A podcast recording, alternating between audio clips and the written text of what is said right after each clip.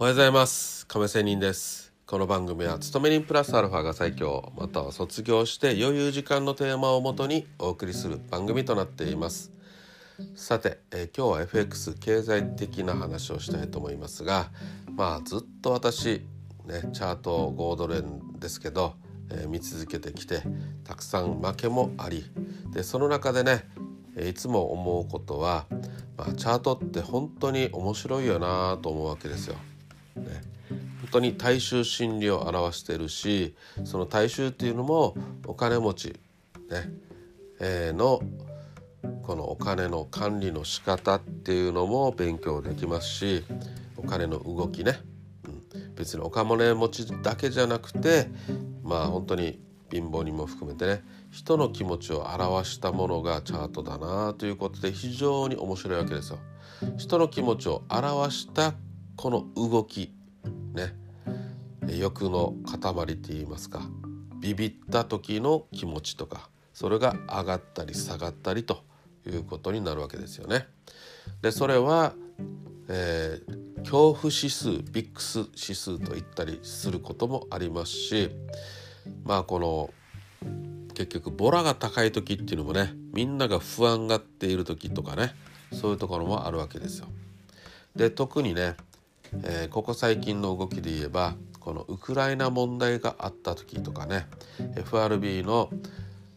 金利引き上げが何パーセントぐらいやるのかとかねこういう人の考えていること予想していることが、えー、大きく外れた場合とかさ予想通りだった場合とかさ、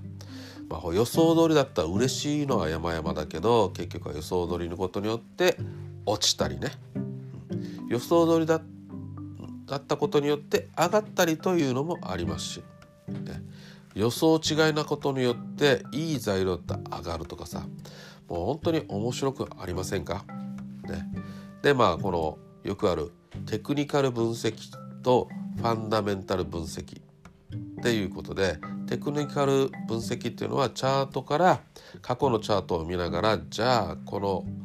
流れからは次は上がるのか下がるのかレンジになるのかとかね。要はチャートから読み解いていくということとまあファンダメンタルズ的っていうのは、まあ、ニュースですよ結局はね。各国の指標が発表されたり経済がいいよ悪いよとかね。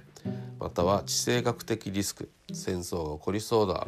ね、起こった時とかそういう要因によって誰々大統領が就任したとかさ、えー、当選したとかね、まあ、そういうニュースによっての値動きというのがこのファンダメンタルズっていうのがあってで特にねニュースを聞かなくてもまあ、私専門家じゃないのでニュース聞いたとしても、うん、まあ裏読みがねなかなか、ね、難しいところもありますもちろん考えてはいますよ。だけどこういう専門家ではあくまでもないので私なりに適当に考えているわけなんですけどニュースを見なくてもチャートの動きで「うんこれポジション偏ってないか?」と。例えば買いポジションとかね。えー、何が言いたいかって言ったら下落してる時にあれ？ここら辺でみんな買い入れたいよな。俺も入れたいよ。俺が買いポジション落ちてる時に入れたいという時にはこれまたやばいぞとよく言われる落ちるナイフは拾うなということでみんながここに買いを入れるということはもっと逆に落ちるということもありますしポーンとここでね跳ね上がって急騰する時もあるわけですよ。でそのチャートの動きを見ているとそういうことがあるんだけど結局は後からニュースを見てみるとその時間にいい情報が流れて急騰したりしてることもありますしね、うん、下落してる時にさらに悪いニュースが流れていてさらに落ちていくということもあってまあ別にニュースを聞かなくてもチャートの動きから結局